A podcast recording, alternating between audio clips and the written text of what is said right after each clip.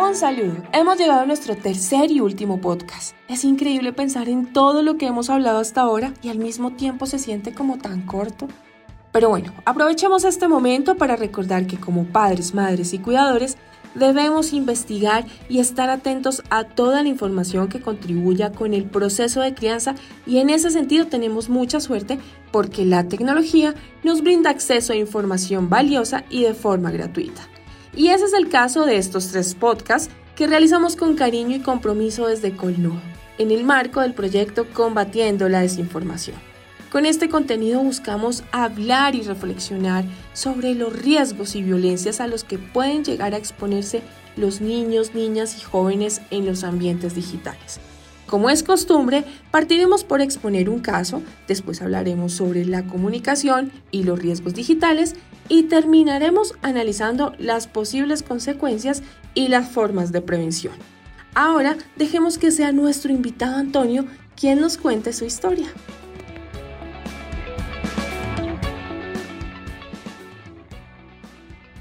Estoy muy emocionado porque me llegó un mensaje a mi celular sobre una información súper chévere sobre becas para estudiar en la universidad. Me llegó desde un número desconocido y sin que yo pidiera la información pero he estado pensando en responder porque es un tema que me parece muy bacano y por ahora solo me piden entregar un formulario con mis datos personales para que toda la información me llegue al correo. Aprovechemos el caso de Antonio para hablar sobre un tema muy sencillo y a la vez muy complicado, la comunicación.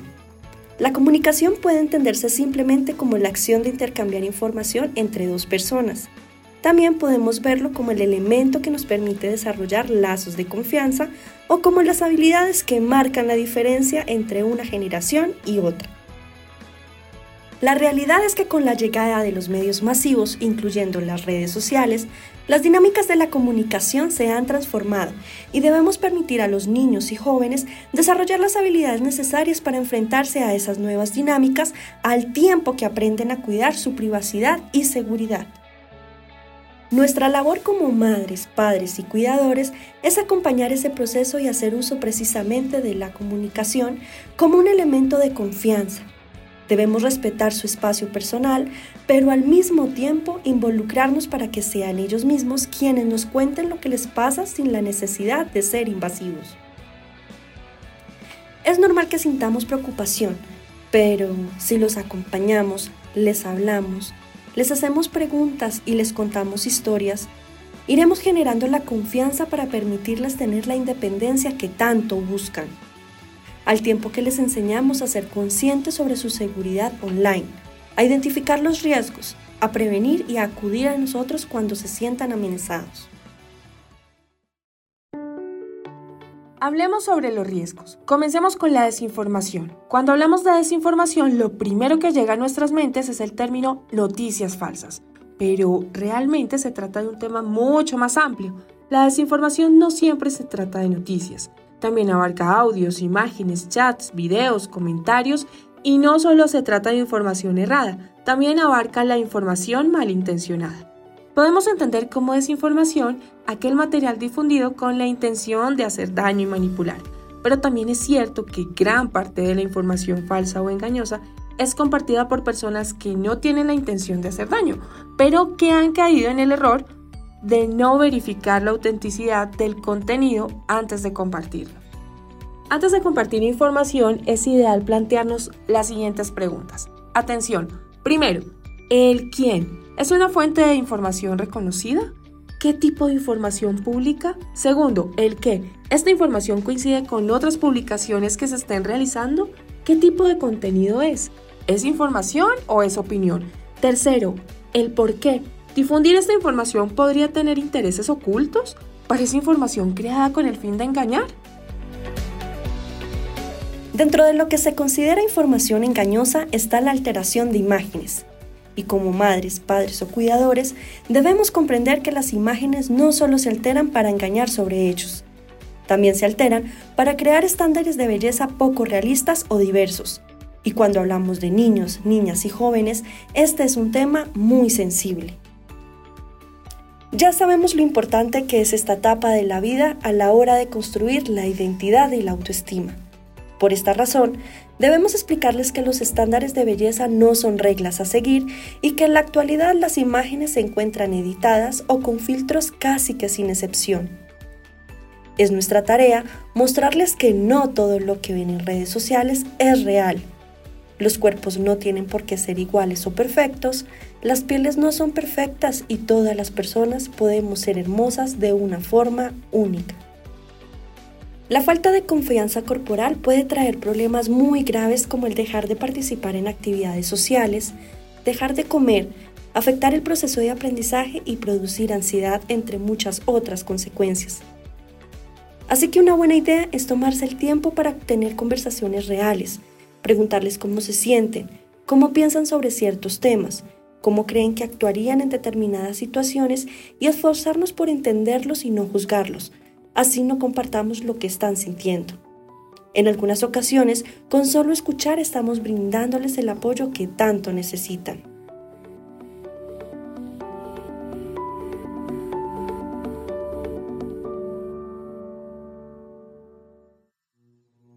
De lleno al tema de la seguridad digital. La seguridad en línea se refiere a las conductas y herramientas que debemos implementar cuando estamos conectados a Internet para garantizar que nuestra información y privacidad no se vean comprometidos por los ciberdelincuentes. ¿Qué es un ataque digital? Se trata de acciones que buscan hacer daño al robar, destruir, exponer o alterar información a través del uso de teléfonos, páginas web, redes sociales, correos electrónicos, mensajería instantánea, entre otros. Existen diferentes tipos de ataques digitales y por lo general se realizan de forma cruzada y repetitiva, con el fin de incrementar las posibilidades de hacer daño. Los tipos de ataques más comunes y de los que deberíamos advertir a nuestros hijos son phishing. Se presenta a través del correo electrónico, redes sociales o aplicaciones de mensajería instantánea. Suele tratarse de un enlace que dirige a una página web suplantada donde se pedirán datos con el fin de robar información o dinero. También puede tratarse de un archivo adjunto o enlace malicioso para infectar el dispositivo con programas maliciosos. Sextorsión. Se trata de un tipo de extorsión donde se amenaza con compartir contenidos sexuales, eróticos o pornográficos sin el consentimiento de la víctima. Ciberacoso. Donde se realizan ataques personales y se divulga información falsa o de carácter privado sin el consentimiento de una persona. Grooming donde se acosa sexualmente a una niña, niño o adolescente a través de medios y espacios digitales. Malware o software malicioso son aquellos programas o aplicaciones que de alguna forma lograron ser instalados o ejecutados sin consentimiento en nuestros teléfonos o computadores. El daño causado por este tipo de ataques puede variar dependiendo del tipo y el objetivo del malware. Generalmente buscan robar nuestra información, obtener dinero, tomar el control del equipo o causar daños en él. Después de todo lo que hemos hablado, si piensas en el caso de Antonio, ¿te parece que él podría estar en una situación de riesgo? ¿Y qué te hace pensar eso?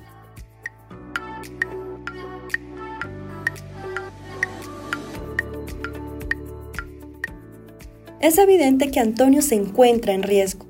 El mensaje del que nos habló cumple con los requisitos de un contacto malicioso. Es posible que en el caso de abrir el enlace, su equipo pueda haberse comprometido o si llega a enviar la información que le solicitan a través del formulario, sea víctima de un caso de ingeniería social y sus cuentas lleguen a sufrir un ataque. Cerremos nuestro programa revisando algunos consejos prácticos para actuar en un caso como el de Antonio o para prevenir llegar a una situación como esta. Lee los mensajes detenidamente, especialmente si se tratan de solicitudes urgentes, mensajes de entidades bancarias, promociones o servicios demasiado atractivos. No compartas información privada o sensible en redes sociales.